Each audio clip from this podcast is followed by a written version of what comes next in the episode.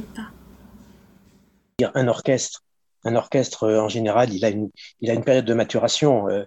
les, chaque orchestre, comprenne les, les premiers Dissarli euh, sont, complètement différents de, des suivants. Euh, c'est la même chose pour Troilo, c'est la même chose pour, pour Piazzolla aussi. Euh, il y a une, maturation hein, qui se fait au, fil des années.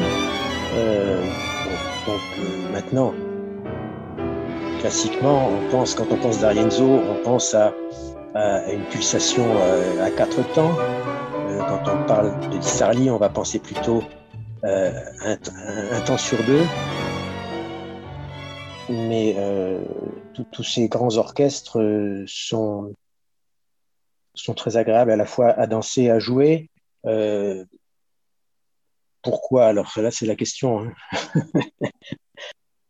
Je pense que c'est l'énergie qui, qui, est communiquée par la musique qui, qui, pousse, qui pousse à danser.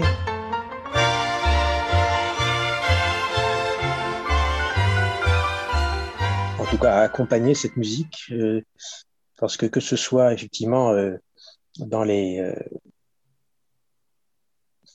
que ce soit dans les morceaux de D'Arienzo très très rythmés, très clairement très très très dynamiques, ou dans ceux de Dissarli beaucoup plus mesurés dans le tempo, mais tout aussi remplis d'une certaine énergie, même même des fois dans les, dans les silences, on, a, on, a, peut avoir énormément d'énergie ça, c'est typique de Pugliese. Euh, c'est cette, cette, énergie qui est communiquée aux danseurs. Alors, quand, on joue en, quintette, mais même en orchestre euh, typique, souvent, généralement, il n'y a, pas de chef d'orchestre. Ce qui fait qu'à l'exception du départ qui est donné par l'un des musiciens, euh, après, le, la, cohérence des musiciens est repose sur une, écoute et une, écoute très attentive il y a une connexion entre les musiciens euh, qui, pour moi, se, rapproche un, petit peu euh, de, la connexion qu'on peut avoir quand on danse. Quand on danse, on a la connexion avec son partenaire, mais aussi avec les, les autres couples. Oui, cette écoute mutuelle entre musiciens est, particulièrement perceptible lorsqu'il y a des changements de, tempo. Euh, c'est là qu'on ressent euh, euh, cette, euh, magie qu'on peut ressentir aussi dans la danse, d'être à l'unisson euh, avec, les autres. Et même si on ne peut pas parler d'improvisation, chaque interprétation présente un caractère unique parce que a, il y a toujours quelque chose de différent à un moment donné. C'est comme en danse je crois qu'on peut, danser deux fois la même tanda avec le, même partenaire. On n'aura jamais la même impression, euh, le même vécu. Et bien, bien sûr, le public a, toute son importance hein, pour les musiciens, que ce soit un public euh, qui danse ou un public qui écoute. Euh. Quand on joue en milonga, l'attention, elle est forcément davantage tournée vers les musiciens que vers les danseurs, puisque la, priorité c'est bien de, que le résultat musical euh, soit le meilleur possible.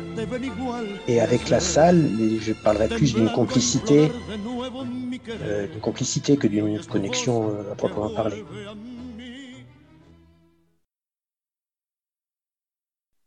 Il y a des orchestres, je, crois que Dissarli notamment se permettait d'improviser euh, au piano euh, certains passages. Euh, la partition n'est que bien souvent qu'une qu'un repère pour pour répartir répartir les rôles, notamment sur le plan rythmique. Il y a plein de choses qui ne sont pas écrites exactement comme elles sont jouées. il faut il faut, il faut interpréter et, euh, mais on peut pas parler d'improvisation telle que telle qu'en jazz. Mais les pianistes jouaient souvent par cœur, hein. très très souvent par cœur, enfin par cœur sans, sans l'aide de partition. Oui, après on peut parler de l'engagement corporel quand on regarde les, les grands orchestres hein, euh, de D'Arienzo ou bien, ou bien, bien d'autres. On, voit l'engagement corporel du, du musicien. Euh, il est, euh, il est tout aussi important que celui du danseur finalement.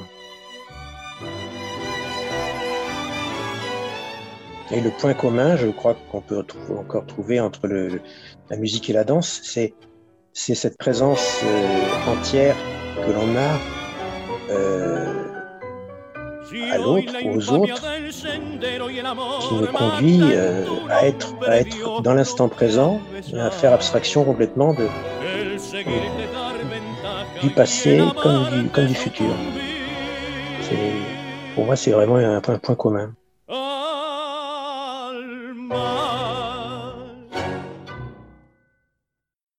On se quitte avec cette invitation à la méditation par Frédéric David. La semaine prochaine, il sera de retour dans Los Passos pour nous parler de sa formation, la Conita.